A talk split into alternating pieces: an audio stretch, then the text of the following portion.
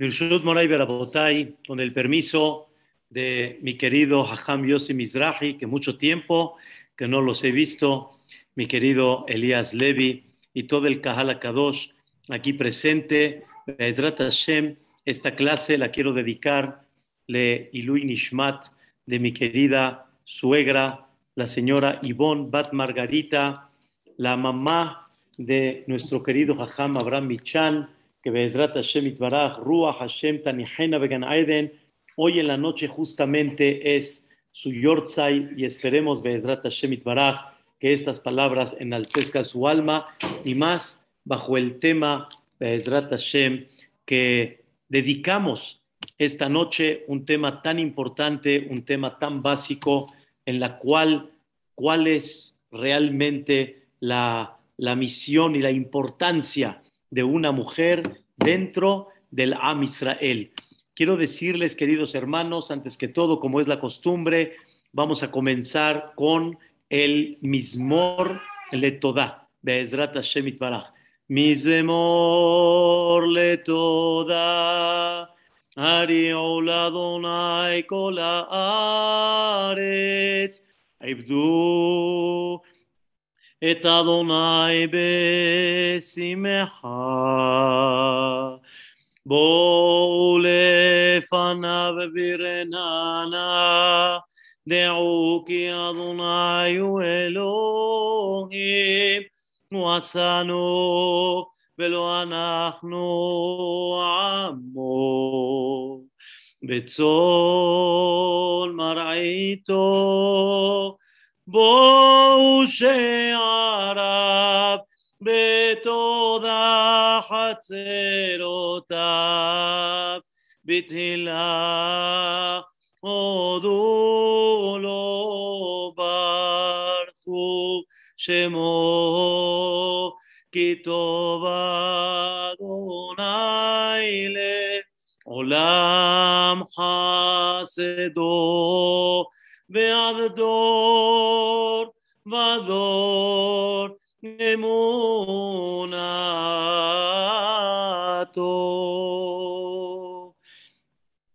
de las historias impactantes que nos cuenta la Torá es cuando Abraham Avinu buscó una mujer para Itzhak Avinu.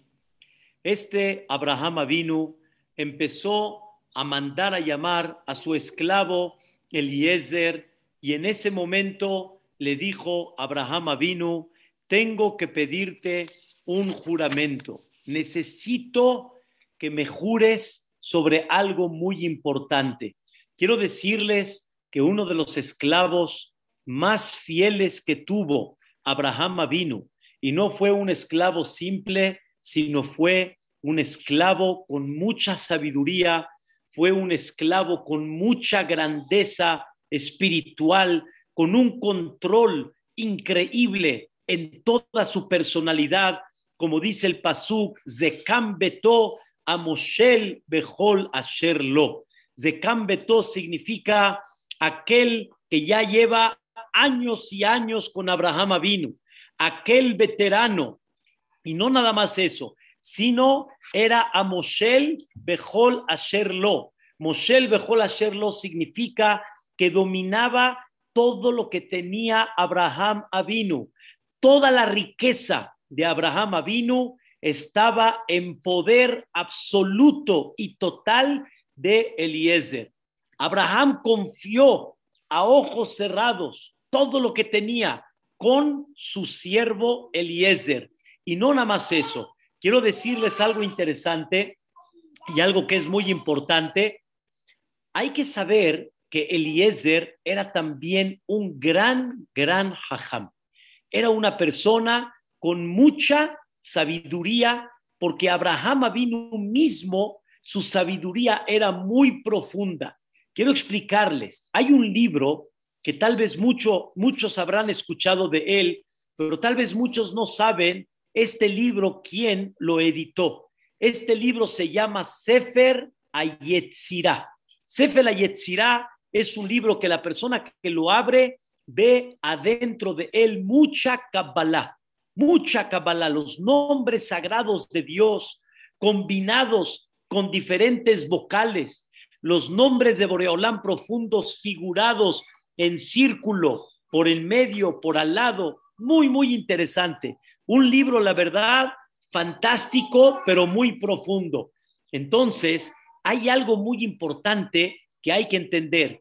Abraham vino, si tenía realmente esta profundidad, ¿cómo le podía él expresar, cómo le podía él interpretar su profundidad a toda la gente? Dicen los Jajamim algo interesante. Eliezer era aquel dole umashke mitorat rabbo leajerim.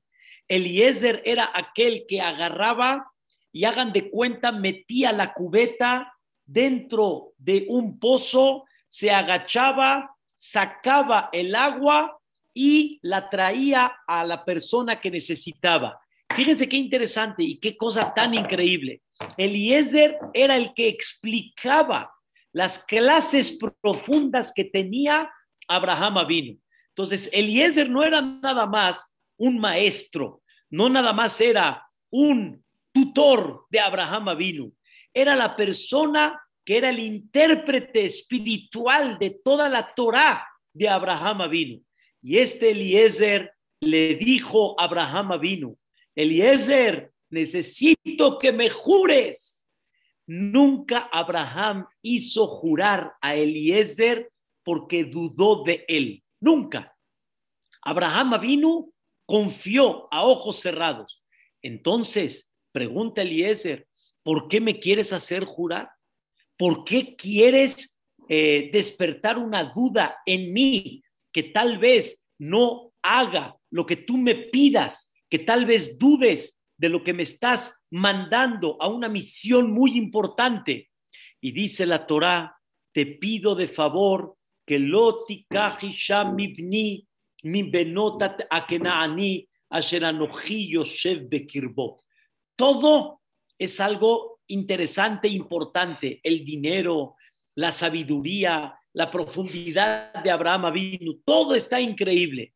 Pero dijo Elías, dijo Abraham, hay algo ahorita muy importante que se llama quién va a ser la futura madre del pueblo de Israel. ¿Quién va a ser? ¿Quién va a ser aquella que va a ser la mamá de la, de la que se consideró y, lo, y quien se consideró Itzhak vino? Y sobre eso dijo Abraham vino, aquí necesito hacerte jurar porque no me puedes fallar. En esto, la falla puede ser grave. Lo vamos a explicar. La falta, la falla de la madre de Am Israel puede ser la falla de algo muy, muy trascendental. Y por eso le dijo a Abraham, necesito hacerte jurar porque para mí esto es muy importante, muy, muy importante y muy básico. Y sobre esto le dijo Abraham Avinu, hay dos tierras. Hay la tierra de Canaán y hay la tierra, escuchen bien, no de Canaán, sino de donde venía Abraham vino, que es Harán, dos tierras importantes, donde vivía Abraham vino y la tierra de Harán. Donde vivía Abraham vino eran todos kenaanitas, los famosos a Kenaanía, Hitija, Emoría, Perizí, kenaanitas. Y por el otro lado estaba donde, donde nació y donde venía la familia Abraham vino aproximadamente por Babel, por Babilonia, por ahí cerca, Harán.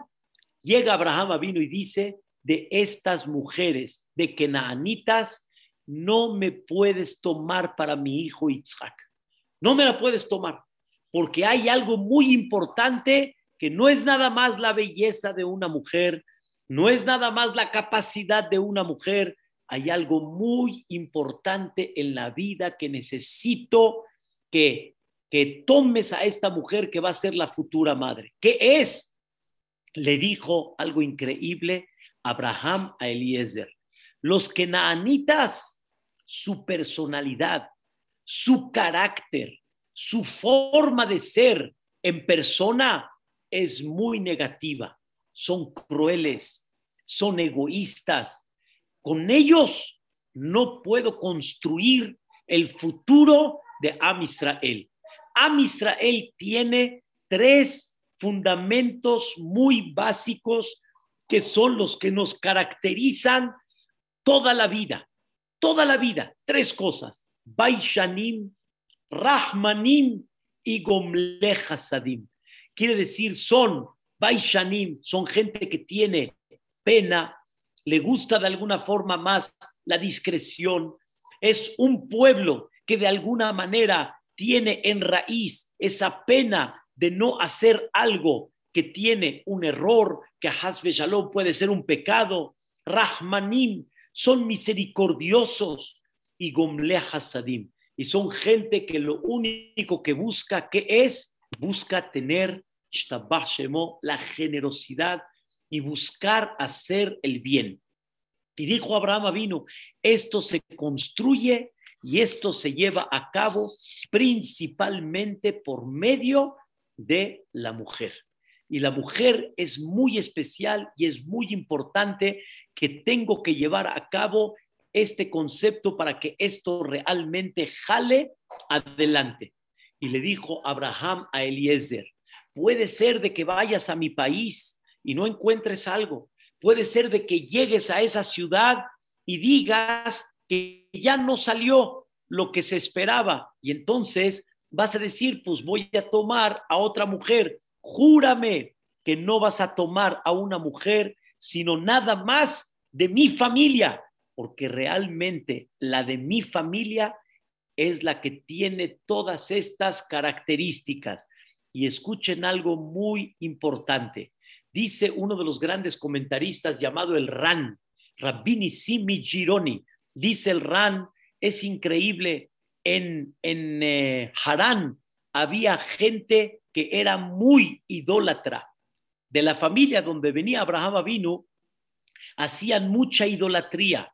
Pero dijo Abraham vino, puede haber idolatría, pero escuchen bien, pero las midot, la personalidad, la humildad, el sentir que veo por los demás, el no tener egoísmo, el no tener ese sentimiento eh, propio y particular de nada más ver por mí, eso va a ayudar a que todo cambie. Cuando una persona tiene humildad, cuando una persona aprende a comprender su misión en la vida como persona, de servir, de atender, que mi objetivo principal es qué potencial Dios me dio para poder dar a los demás, entonces la persona está dispuesta a escuchar, la persona está dispuesta a cambiar, la persona está dispuesta a superar.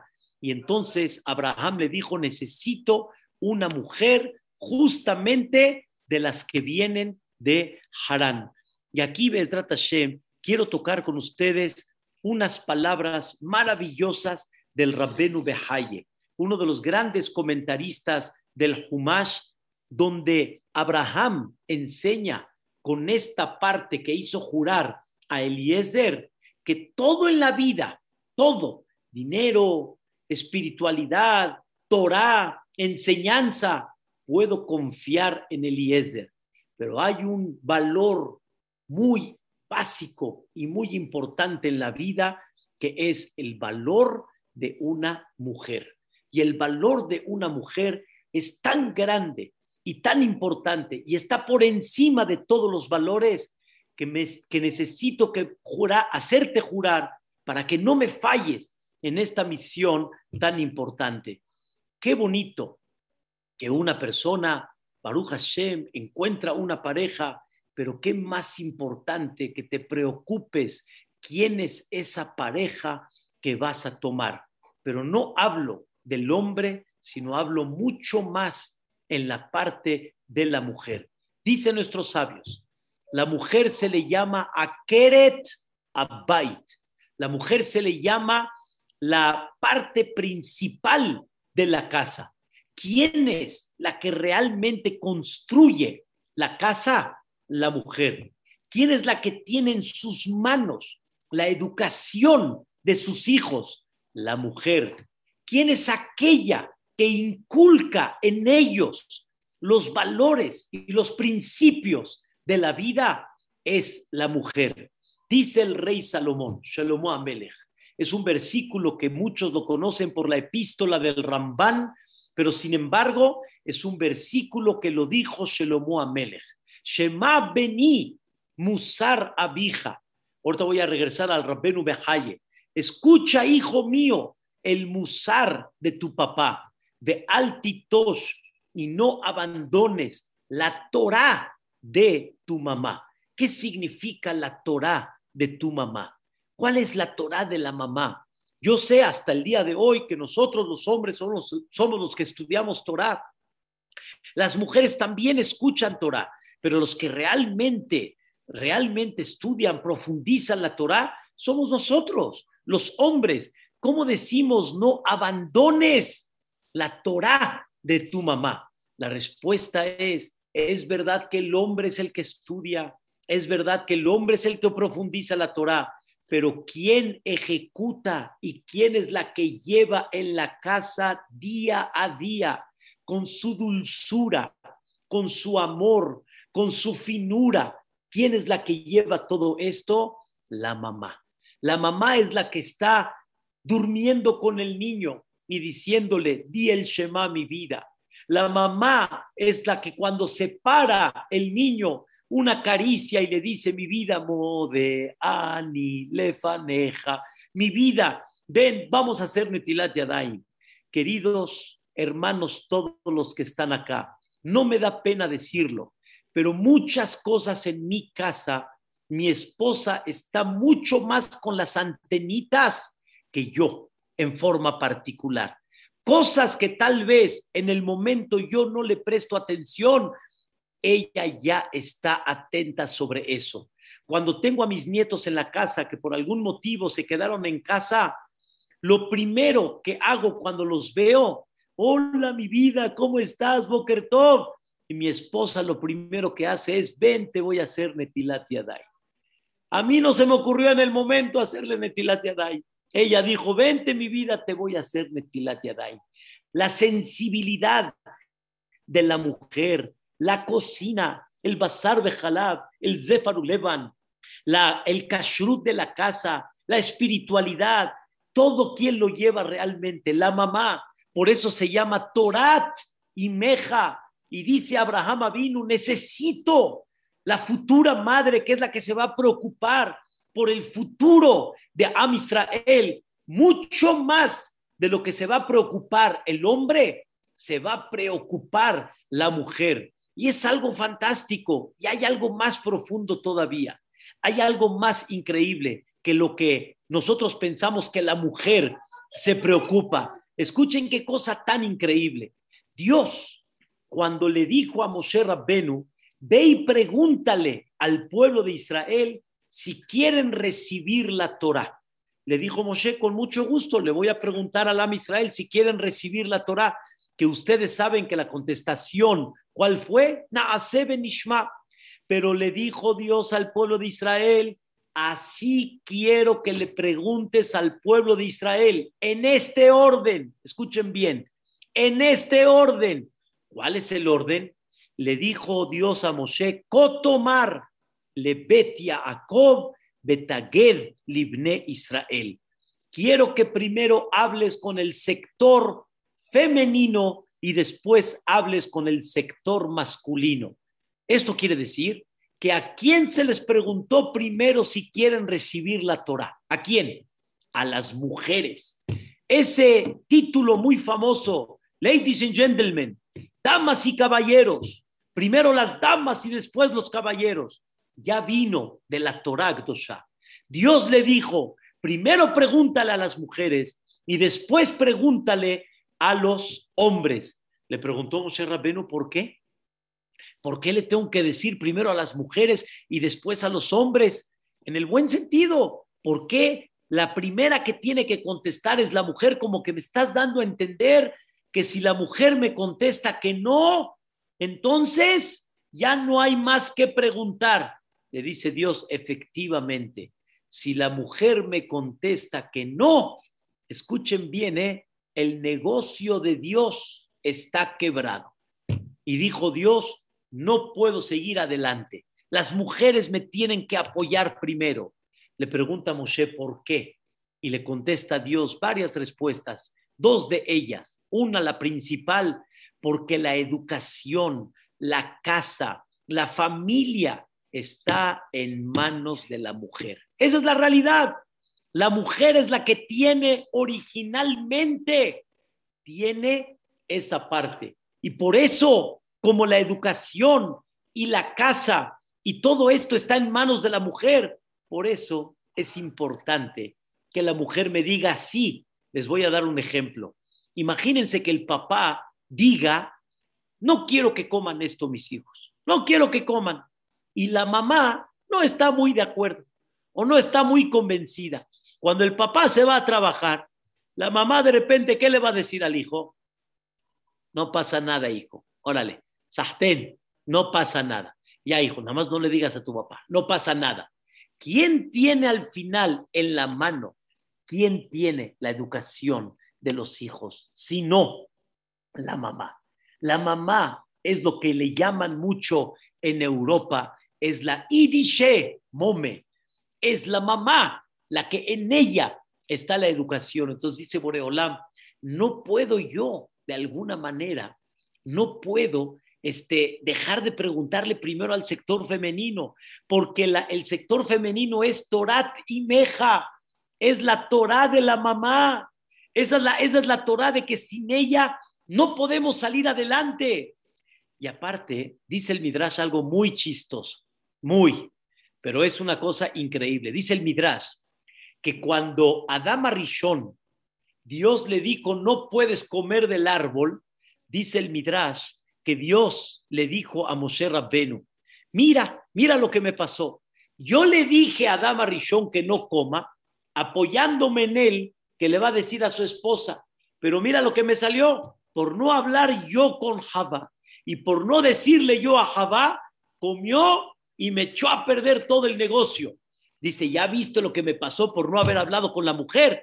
Me equivoqué en el buen sentido. Me equivoqué una vez, dice Dios, pero no me voy a equivocar dos. Dios nunca se equivoca. Todo tiene un plan celestial. Pero dice Dios, no vuelvo de alguna manera a, a cometer en el sentido figurado este concepto de primero hablar con el hombre, primero con la mujer, porque ella es la que lleva todo esto. Y quiero decirles, dice el Midrash, una cosa más todavía. La mujer tiene más sensibilidad al cumplimiento de la Torah. El marido podrá tener sus alajot claras, podrá tener su estudio de Torah muy claro, pero ¿quién tiene una sensibilidad del cuidado y de despertarse en el camino de la Torah y de Irat Shamaim, la mamá. La mamá es, real. Vean ustedes una mamá cómo reza y vean un hombre cómo reza. Las mamás, muchas mujeres dicen, ¿por qué nosotros no nos ponemos tefilín, no nos ponemos tzitzit? Señoras, nosotros necesitamos el tefilín y el tzitzit y a ver si así nos sensibilizamos cuando rezamos. A ver, Vean ustedes cómo estamos todos ahí con talit, filín y todo, y no sale ni, ni media lágrima, no sale. Y la mujer, sin tefilín, sin talit, sin nada. Ay, qué increíble ver rezar a una mujer. Es una belleza. Ver rezar a una mujer es una maravilla, una maravilla, porque la sensibilidad es increíble.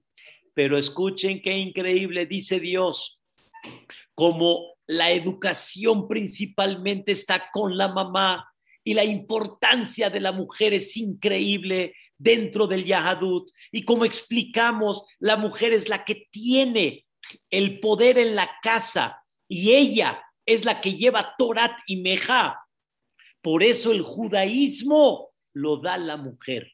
Si un hombre Barminan, Barminan, se casa con una Goya, los hijos que son Goim, si un goy, Barminan, Barminan, se casa con una Yehudiá, los hijos son Yehudim. ¿Por? ¿Por qué? ¿Por qué? ¿Por qué la identidad la tiene que poner la mamá? Muy simple, porque la mamá es aquella que en sus manos está la educación, es aquella que en sus manos está realmente ese sentimiento tan especial de tener la casa espiritual, la casa espiritual para poder dar realmente ese avance de la parte del judaísmo. Es una, es una belleza, es una belleza, queridos hermanos, queridos hermanos, quiero decirles algo impactante, impactante. En Mitzrayim, en Mitzrayim había una esclavitud muy dura, pero muy, muy dura, una esclavitud tremenda, una esclavitud difícil de Am Israel. Cuando esta esclavitud está tan complicada, entonces, ¿quién quiere traer hijos cuando hay una esclavitud? Que los hijos realmente lo que son, ¿qué son? Esclavos. Esclavos. ¿Quién quiere traer esclavos? Nadie. Nadie quiere traer esclavos. Y por eso hay algo muy interesante que una de las cosas que hizo el papá de Moshe Rabben en forma directa es dijo, ¿para qué queremos traer hijos? Número uno, los van a tirar al río Nilo. Número dos, van a ser esclavos. ¿Para qué queremos traer hijos? Está bien, fue una situación difícil, una situación complicada. Y así fue. Realmente había una situación en la cual, pues, los hombres de alguna forma pues dijo, ¿para qué queremos traer hijos? Ese fue el tema principal de lo que había en esa época anterior. Así era. Ahora, hay algo interesante. Hay algo interesante. Paró no podía frenar al pueblo de Israel para traer hijos. No podía frenar al pueblo de Israel. Entonces, como no podía frenar al pueblo de Israel, entonces, en ese momento, escuchen bien, un minuto.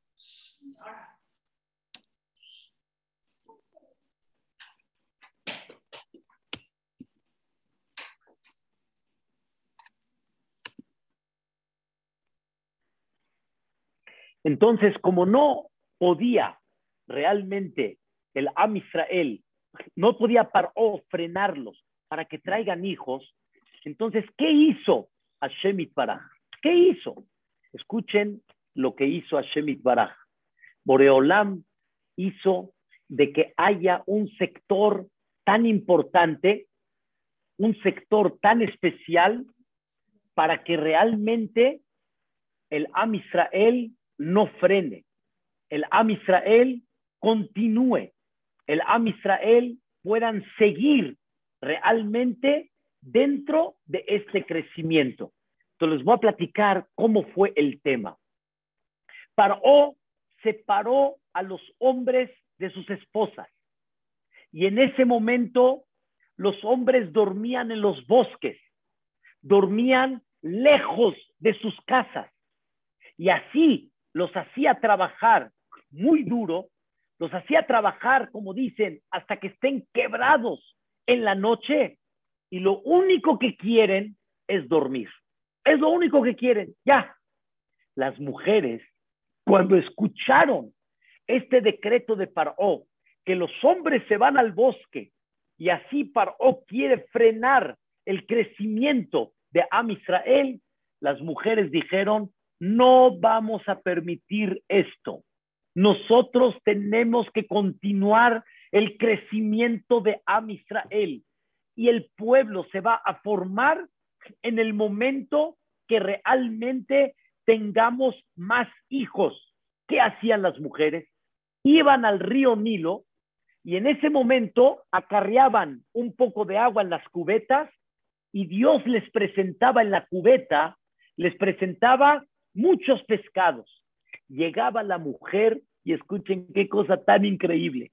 Llegaba la mujer pintada, arreglada, bonita, guapa, y en ese momento le decía la mujer al hombre, ven, vamos a seguir construyendo el Am Israel. el hombre estaba rendido, el hombre estaba cansado y como que le decía a la mujer, no es momento.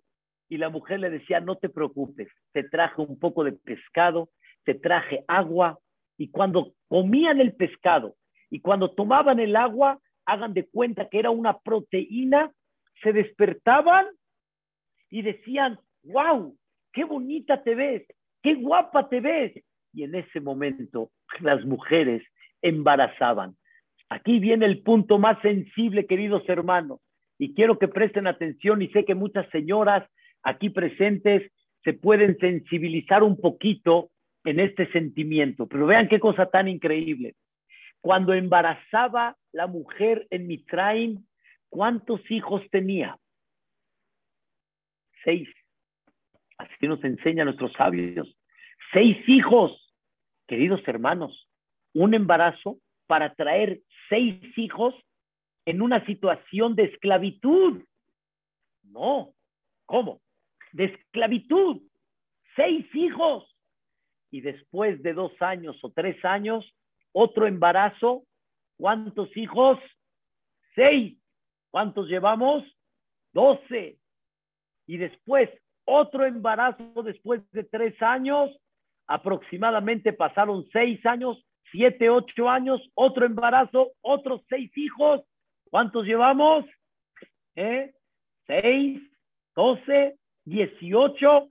No les doy tantos embarazos. Con cuatro embarazos, ¿cuánto tenemos? Veinticuatro hijos. Veinticuatro. A ver, pónganse a pensar. Veinticuatro hijos, cuatro embarazos, esclavos. ¿Quién los, ¿Quién los trató? ¿Quién los educó? ¿Quién se dedicó a ellos? Si estamos en vida como Yehudim, aquí, en cualquier país del mundo, es por esas madres increíbles que supieron ver ese futuro. Ya entendieron qué significa una idishemome, una mamá, ya entendieron qué significa. La idea está muy clara.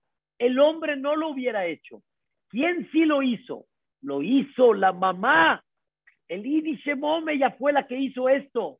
Por eso dicen nuestros sabios, Nashim Nigalu Abotenu. Por el mérito de nuestras matriarcas fueron salvados nuestros padres, porque de forma natural, si las madres no hubieran tenido esa iniciativa, a Israel se hubiera disminuido y no hubiéramos tenido lo que hoy en día tenemos como pueblo de Israel. Pasaron, pasó el tiempo, pasaron muchos años, salieron de Mitraim, salieron millones de Yehudim. Y bueno, según la cuenta en total eran tres millones. Muchos se quedaron en Mitraim. Y vino una petición de Dios, de Toham. Quiero hacer un santuario y quiero reposar en él. Y en ese momento Dios le pidió al pueblo de Israel donaciones, oro, plata, cobre, telas, le pidió donaciones. Queridos hermanos, una cosa fantástica. Llegaron las mujeres y trajeron un donativo que al principio Moshe Rabbenu dijo, esto no es digno, esto no va con el Mishkan, esto no va con el santuario. ¿Qué trajeron las mujeres? unos espejos. Unos espejos, que estos espejos estaban hechos de cobre, de cobre. Anteriormente el espejo estaba hecho de cobre, lo, lo trataban, lo pulían hasta que se hacía un espejo. Y Moshe Rabbenu dijo, espejos en el Mishkan, espejos en el Mishkan, aquí no van espejos. Y más, estos espejos eran los espejos que con ellas, con ellos, las mujeres se ponían bonitas y guapas para sus maridos. Dijo Moshe Rabbenu, esto no va, esto no compagina. ¿Cómo espejos? Escuchen la respuesta de Dios a Moshe Rabbenu. Le dijo Dios a Moshe, no como tú pensaste, yo pienso. Tú piensas que esto no es digno para el Mishkan y yo digo que es el donativo más valioso de todo lo que donó el Am Israel. El oro, el Mishkan se veía lleno de oro, utensilios como el Arón Codes, el Shulchan Lechem Apanim, la menorá, toda llena de oro. No. Plata, no. Cobre para otras cosas que se utilizaron para el Misbeach, no. Todas las telas que embellecían el Mishkan, no. Entonces, ¿qué sí? ¿Cuál es el donativo más importante para ti? El más importante para Dios fueron esos espejos que se utilizaron al final en un mueble que se llamó el quillor, tipo el lavabo, donde los Juanim se purificaban las manos y los pies. Con esos espejos se hizo el quillor. La pureza, la pureza es la mujer. Esos espejos fueron aquellos que por medio de ellos la mujer edificó al Am Israel. Qué cosa tan increíble, queridos hermanos, lo que representa realmente una madre dentro de Am Israel y lo que nosotros debemos de comprender, el valor tan importante de una mamá en el Am Israel. Quiero decir algo que aparentemente se ve fuerte, pero sin embargo quiero que comprendan este concepto, está muy claro. La Gemara en Masejet Sotá, la Gemara dice, dos cosas pueden destruir la casa. Dos cosas, Barminan, Barminan. Una de ellas es cuando la persona tiene un mal carácter, enojón, orgulloso, gritón, etcétera, puede destruir la casa. Dice la Gemara, y esto principalmente en la mujer. En la mujer. La mujer, si tiene un carácter negativo, destruye la casa. Y ustedes van a preguntar, ¿y el hombre no? No es de que el hombre puede tener carácter negativo. Allah hizo que Dios lo cuide. Mal, es pésimo.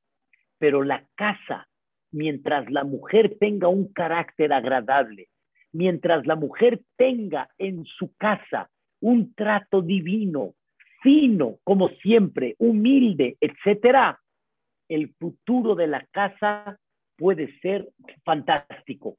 El problema principal es cuando la mujer en la casa no está bien. Pero si la mujer en la casa está bien, el secreto y el éxito es principalmente por ella. Como explicamos, porque ahí está la base de todo el Yahadut, de la educación, etcétera, está en las manos de la mujer. Entonces, tenemos, queridos hermanos, este mensaje tan importante, tan, tan importante de comprender el valor de una mujer. Dice el Jafetz Haim, dice el Jafetz Haim, quiero destacar algo con mucho cariño y con mucha finura, pero dice el Jafetz Haim, una persona le vino a preguntar, Jajam, me vinieron a dar dos opciones, dos este, opciones para salir y este, ver que sea mi futura pareja. Le dijo el Jafet Haim, ¿de qué se trata?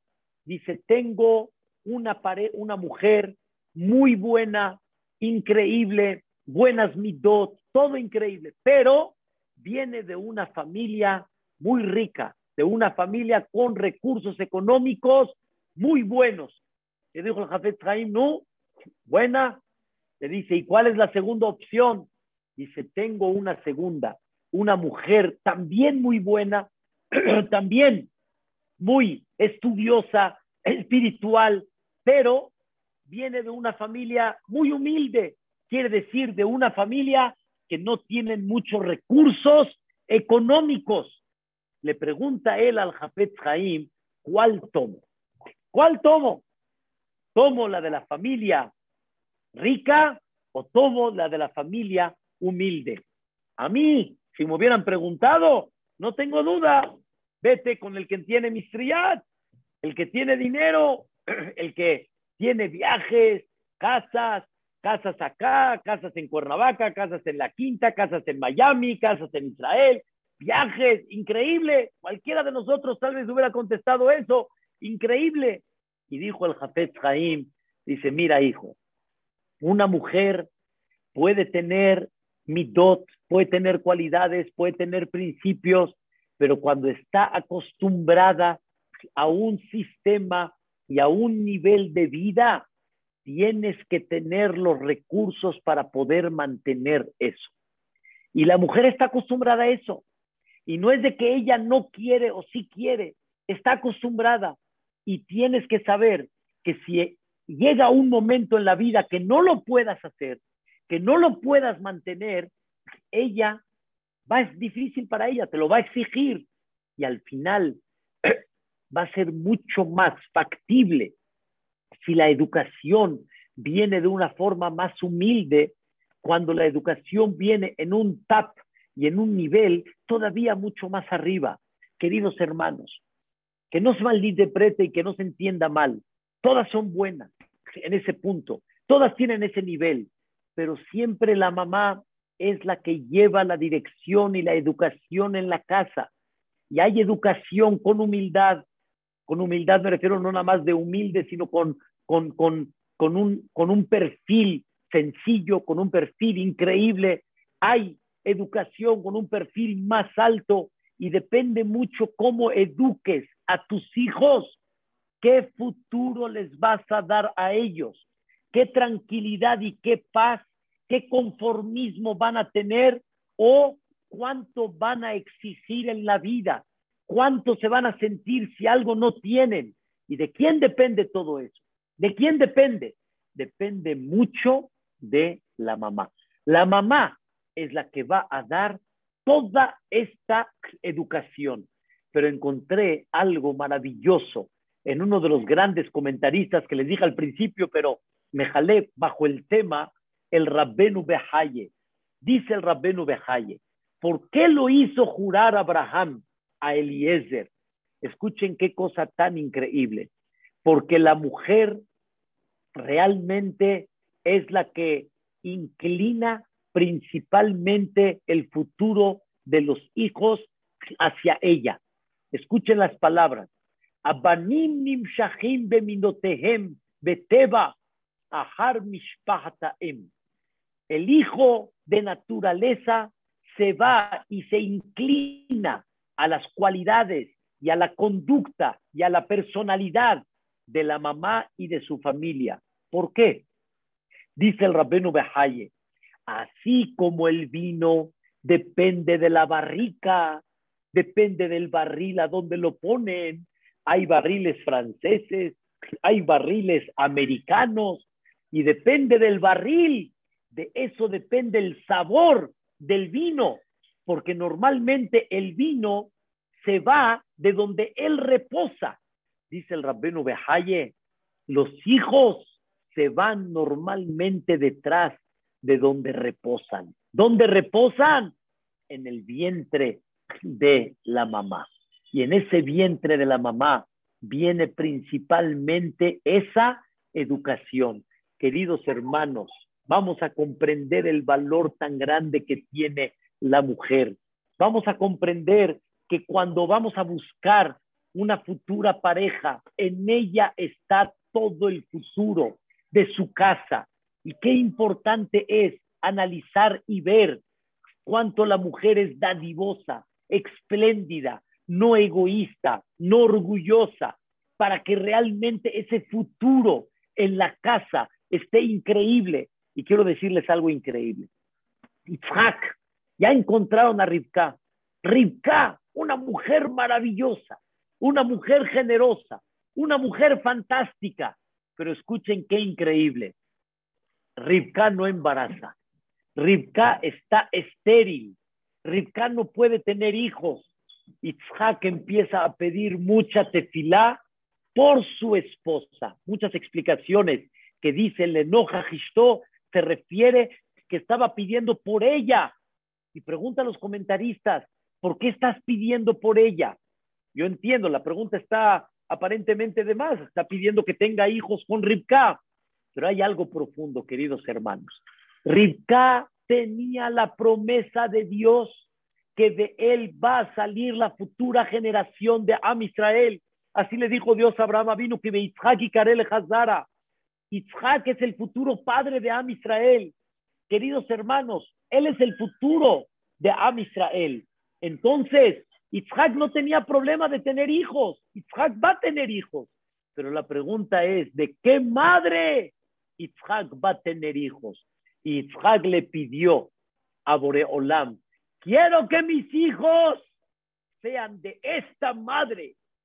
Quiero que mis hijos sean de Rivka, porque según la mamá es el éxito y el futuro de los hijos. Esa fue la tefilá de Isaac. La tefilá de Isaac no fue que él tenga hijos. Él ya tenía la promesa de Dios. La tefilá era que él quería tener hijos. ¿De quién? De Rivka, directamente, por lo que ella representaba. ¿Saben qué significa eso? ¿Saben qué significa tener ese sentimiento? Por eso ya David Amelech dice la Gemara en Masret Berajot que cada vez que se acercaba David Amelech a su mamá, veía el vientre de la mamá y decía, bendito vientre que vengo de acá. Queridos hermanos, qué bonito es que los que tenemos a nuestros padres en vida y a nuestras mamás, acercarnos a ellas y decirles, bendito vientre que vine de acá. Me acerqué una vez con mi mamá Shiahia, que está aquí presente, y le dije, mamita, de este vientre sagrado venimos. Nadie se acuerda de dónde venimos. Nadie se, nadie se figura en el vientre de su madre. Claro, nadie se figura, pero qué tan bonito es comprender de qué vientre venimos y realmente la bendición tan grande de allá. Quiero despedirme con la famosa historia que si muchos la escucharon, vale la pena otra vez recordarla. La historia famosa que muchos niños fueron entregados en la Shoah, fueron entregados a conventos, a Goim, para salvarlos, me queda claro y uno de los grandes Jajamim, Rabshlomo Kahaneman, Rosh de Ponovich, llegó con el cura y le dijo, yo sé que tienes aquí muchos niños Yehudim, entrégamelos, dámelos, los quiero de vuelta. Al principio lo dijo el cura, no te los voy a dar. Y después, Rabshlomo Kahaneman le dijo, dame un minuto y yo te digo quién es Yehudí y me los entregas. Y el cura no se imaginó, el cura pensó en un minuto me va a decir quién es Yehudí. Al final aceptó, se paró en el estrado, habían mil niños, todos vestidos con Sheti Eres, y lo único que hizo Rav Shlomo Kahneman fue gritar, Shema Israel, Hashem Eloquenu, Hashem Echad. ¿Qué creen que hicieron los niños? ¿Qué creen? Empezaron a decir, Mome, Mome, Mome, mamá, mamá, mamá, porque ellos se acordaron del Shema Israel que le decían las mamás y así recuperaron a muchos niños en aquella época. Ojalá, queridos hermanos, que podamos comprender este mensaje tan importante, la importancia de la mujer, valorar lo, lo grande que es una mujer. Cuando veamos mujeres embarazadas, denles bendición, que Dios les dé la inteligencia y la finura para educar a esos hijos, para Hashem guiarlos en el camino, Beder Torah de Vamos a comprender lo que representa una Idishemome. Y Bedrat Hashem, quiero recordar delante de mi querido Elías lo que mi suegra representó durante toda su vida. Fue una gran madre para una familia increíble, para muchos Orheim en la casa, y para mucha gente dentro de México y de Am Israel, que estas palabras enaltezcan su alma, Leilun Ishmat, Ivonne Bat Margarita, Ruach Hashem, Tanihaina Began Eden, y que cada uno de ustedes tenga el zehut y el mérito de que vuestras parejas edifiquen, enaltezcan, iluminen y Vedrat Hashem alcen con toda la espiritualidad y la educación a vuestros hijos, a todas vuestras familias, que así sea. Amén, Kenia y Razón. Muchas gracias y un beso para todos. Amén, amén, querido Jami Nakash, qué preciosa clase. Me piden aquí que la que sigue sea la importancia del hombre. Así me dice, así me dice la importancia del hombre. Y me escriben, Jami Jacob, usted es garantía de atraer la atención de los oyentes. Bravo y mi reconocimiento y felicitaciones por este shiur tan espectacular de Argentina me escriben excelente clase, muy bueno, no sé por qué está cada tanto, tiene que hablar mucho más frecuente. Qué bello Shiur, Hazaku Baruch, querido Hamnakash. Dice acá, me preguntan acá y me dicen, Aham querido, usted habló mucho de lo que representa la mujer y cuánto vale la mujer en la casa. Dice, ¿dónde queda cuando el hombre va a estudiar Torah todo el día? ¿Esa Torah le pertenece a la mujer, le pertenece al hombre o le pertenece a los dos? Híjole, qué pregunta tan maravillosa. Y la respuesta es, le pertenece a los dos. Porque si no fuera por el apoyo que la mujer le da al hombre para que él tenga la tranquilidad que sus hijos están en el mejor camino y Bezrat Hashem, sus hijos estén educados de forma correcta, el hombre no lo pudiera hacer. Y eso ya lo dijo Rabbi Akiva, Sheli Beshelahem Shelahi, lo mío y lo de ustedes, Shelahi, es de ella, de Rahel. Así debemos de sentir Bezrat Hashem Baraj a nuestras esposas y decir, es de ella y le pertenece a ella. Y principalmente somos socios de Ezrat Hashem Baraj en toda esta gran labor de construir el futuro de Am Israel. Me piden aquí la cartelera, con mucho gusto. Mañana Hamsuri Katán, el martes tenemos a Rab Clemente Katán, el miércoles a Jajam Ben Benjamu y el jueves a Ramaik Benjo. Como dije yo, Mike Benjo normalmente está con nosotros los martes de cada 15 días, pero en esta ocasión tiene un viaje a Argentina y por eso estará con nosotros el próximo jueves. Aham Yossi Mizrahi, adelante, Tzadik. Aham Yaakov, la verdad, como dijo mi querido Elías, increíble, un shiur increíble y estoy seguro que esto va a cambiar el, el, cómo, la manera, cómo educar a nuestros chicos y esto se va a seguir escuchando. Hoy escucharon nada más, vamos a decir, 500 personas, esto se va a seguir escuchando en Torah Zoom y va a cambiar vidas enteras. Y quiero agregar también Leilun Ishmat, su querida suegra, lo que mi suegro siempre me contaba, lo que era el Ahnasat Orjim, siempre iba a la casa de ella. Dice, en mi vida eh, sabía lo que es Ahnasat Orjim hasta que estuve en la casa de la señora Ivonne y ahí me tuve pude ver lo que es lo que se llama Hansat Orjim. Con todos los Idurim lo hacía. Y que sea Lelun Ishmata y que sea Aliyah Neshama este Shiur y este Sikur Gracias. Gracias, Jacob. Gracias, por último acá que se sí. da una hora de clase para que hable de la importancia del hombre. Hashem, con mucho gusto, primeramente Dios, pero quiero que sepamos que eso no le, va, no le va a quitar la importancia y la base del Akeret a la mujer. Todo lo bueno para todos. Gracias, Elías, por invitarnos. Gracias a Jami Jacob, por su nietecito, Hashem, que lo veamos en la Muchas gracias. Pura Amén. siempre. Amén. Hashem lo bendiga y gracias por estar con nosotros. Gracias familia Kamsum Letová. Mañana los esperamos. Recuerden, nuevo horario, 8 de la noche, igual que hoy, con Hamsuri Katán con un tema muy bonito que les voy a leer aquí. El tema dice, la vida es buena, la eternidad mejor. Prepárate para los dos. No se lo pierdan con Hamsur y Katán mañana con este nuevo horario y esta clase Ham Yaakov Nakash tan espectacular estará en unas horas en torazoom.com. Esta clase que cambia familias y generaciones enteras. Gracias a todos, muy buenas noches y los esperamos mañana en una noche más de Gamsum Letová. Gracias, Ham Yossi. Buenas noches. Y Laila a todos. Buenas noches. Buenas Gracias, buenas noches, buenas noches, Ham Jacob. Todo lo mejor. Buenas noches, buenas noches. Buenas noches a todos.